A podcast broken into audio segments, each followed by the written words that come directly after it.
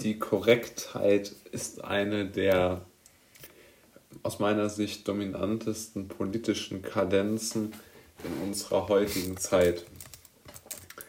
Ähm, ich begründe diese Aussage auf ähm, vielen Interviews, Zitaten, die Politiker äh, in den letzten Wochen, Monaten und Jahren so getätigt haben. Aber, und was mir besonders wichtig ist bei diesem Thema, ich beziehe es auch insbesondere darauf, dass diese ähm, Korrektheit, diese, die wirklich von vielen Menschen sehr, sehr stark verfochten wird, vor allen Dingen bei der jungen Generation aus meiner Sicht sehr, sehr stark anzutreffen ist. Und da ähm, würde ich sagen, ist aus meiner Sicht noch sehr, sehr vieles im Unklaren, warum das so ist. Aber ich möchte mal meine Gedanken hier zu ordnen. Ja. Also zuallererst einmal glaube ich schon, dass das politische Klima damit etwas zu tun hat. Also wenn man der Meinung ist, es gäbe nur noch ähm, Schwarz und Weiß, wie das viele politische Parteien aktuell darstellen, wenn nicht sogar alle, dann ähm, ist es natürlich klar, dass eine so moralische Debatte irgendwann Fahrt aufnimmt. Das ist völlig d'accord, völlig klar. Gibt es, glaube ich, keine, äh, keine zwei Meinungen drüber. Ja, also ich denke, dieses Schwarz-Weiß-Denken, ähm, das von vielen Medien bespielt wird, aber auch von einzelnen Politikern oder von wem auch immer, ich denke, dass das dazu führt, dass Menschen sehr, sehr stark diese Korrektheit der Meinung, die Korrektheit der Haltung gegenüber eines speziellen Sachverhaltes fordern und dass auch sich da sehr, sehr stark für eingesetzt wird, dass dieser Sachverhalt wirklich ähm, mit, einer, mit einer so wirklichen extremen Korrektheit äh, ihrer Meinung nach dargestellt wird. Jetzt ist ja gegen äh, faktenmäßige Korrektheit nichts einzuwenden. Nur Fakten sind heutzutage ja auch ein sehr weit gefasster Begriff. Und somit wird, wird jeder, der ähm, nicht die gleiche Meinung hat, immer gleich diffamiert. Und ihm werden Fakten entgegengehalten. Da wird gesagt, er soll sich auf die Fakten oder sie soll sich auf die Fakten ähm, beziehen. Und die Fakten sollen so, sind dann so ausgewählt, dass man nur zu einer Meinung kommen kann. Es gibt ja unzählige Beispiele darüber. Ein Beispiel zum Beispiel kann man ja mal herausziehen, dass Deutschland aus Sicht vieler Menschen, die ähm, ja, eine bestimmte Partei wählen, äh, den, den ähm, sozusagen eine Verantwortung hat, den Klimawandel alleine aus Deutschland zu verhindern.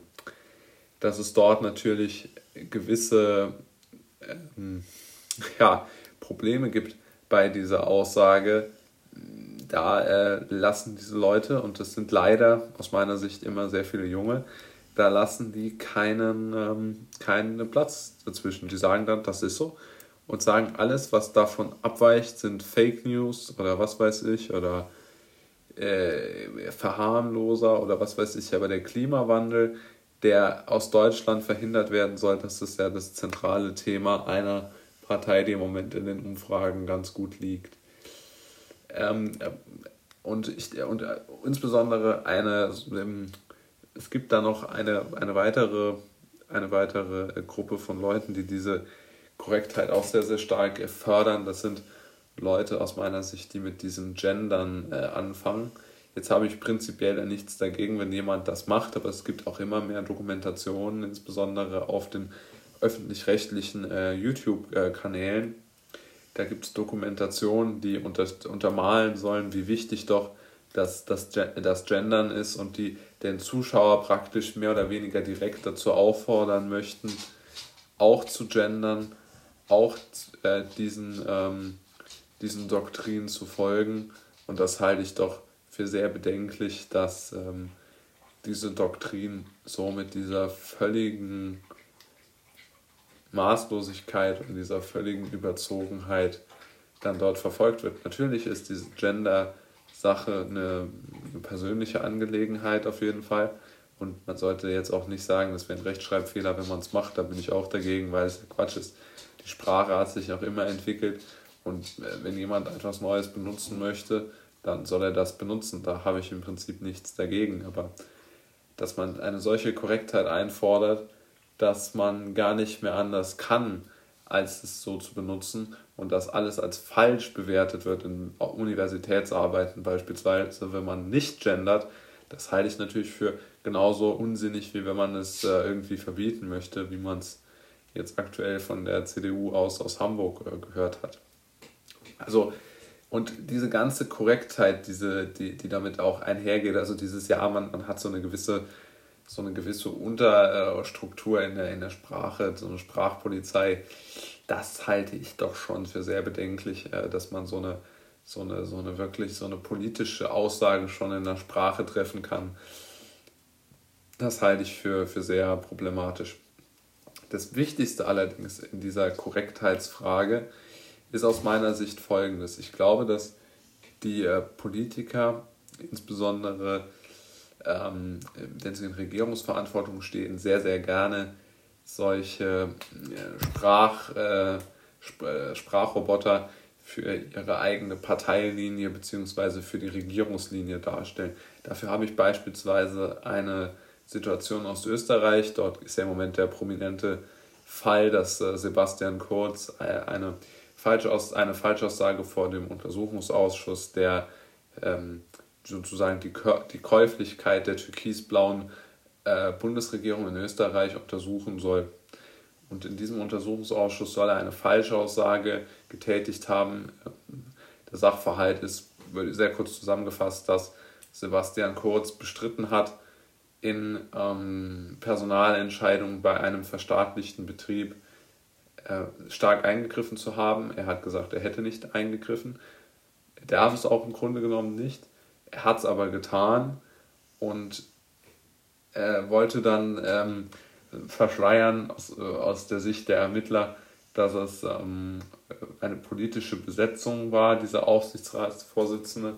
Und äh, Kurz wollte diese politische Besetzung nicht zugeben und hat deshalb vor dem Aus, ähm, Untersuchungsausschuss gelogen und wurde jetzt, äh, jetzt wurde äh, immer noch äh, aus meinem Kenntnisstand heraus äh, ist, ist die Lage immer noch sehr schwebend, aber es gibt jetzt in Österreich sehr viele ähm, Politiksendungen, Talkshows darüber, wo diskutiert wird. Und, ähm, und dann sitzen alle Vertreter dieses Untersuchungsausschusses und natürlich ein Vertreter der österreichischen Volkspartei, der kurz, also der Bundeskanzler von Österreich auch angehört und der ähm, Vorsitzende, also jede Partei stellt auch in diesem Untersuchungsausschuss einen, einen, Vorsitz, einen ähm, Fraktionsvorsitzenden.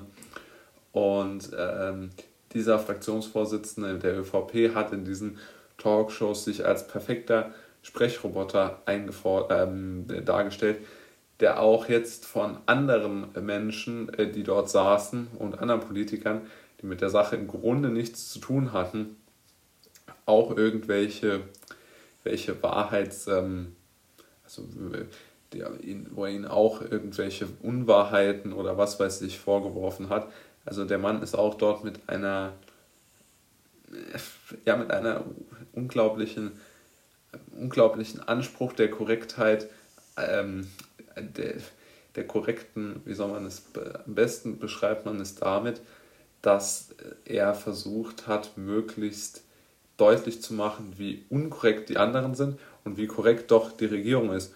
Und diese Korrektheit wird als einziges Mittel der Wahl noch gesehen. Also wir haben, weiß ich nicht, perfekt die, äh, die perfekte Führungsfigur, wir haben die perfekte Politik äh, im, im Bereich der, der äh, Nichtkäuflichkeit, ja. Und auch bei immer noch erdrückenden Beweisen, die es ja geben muss, ich glaube nicht, dass sonst dieser Strafantrag gestellt worden wäre, beziehungsweise dieses Schriftstück, äh, Schriftstück von der Korruptionsstaatsanwaltschaft verfasst worden wäre. Und trotzdem wird diese Korrektheit immer noch versucht zu wahren, obwohl es eigentlich schon auf verlorenem Posten steht. Und das finde ich so bedenklich, dass diese Korrektheit wirklich in sämtliche äh, Bereiche des Lebens mittlerweile vordringt und gar nicht mehr wegzudenken ist aus den Köpfen der Menschen, sondern nur noch Korrektheit, Korrektheit, Korrektheit, Korrektheit, Korrektheit. Und dass dort so eine mm, auch keinerlei Abweichung von der eigenen Linie ähm, vollzogen werden kann. und überhaupt keine Unabhängigkeit mehr vorhanden ist. Und das finde ich so interessant an der Sache mit, äh, mit Kurz und seinem Fraktionsvorsitzenden da, dass sie das nicht mal zugeben wollen, ähm, sondern immer noch dort weiter an ihrem, an ihrem Bühnenstück äh, dort arbeiten. Das halte ich schon für einigermaßen interessant, dass sich diese Korrektheit so weiterentwickelt hat.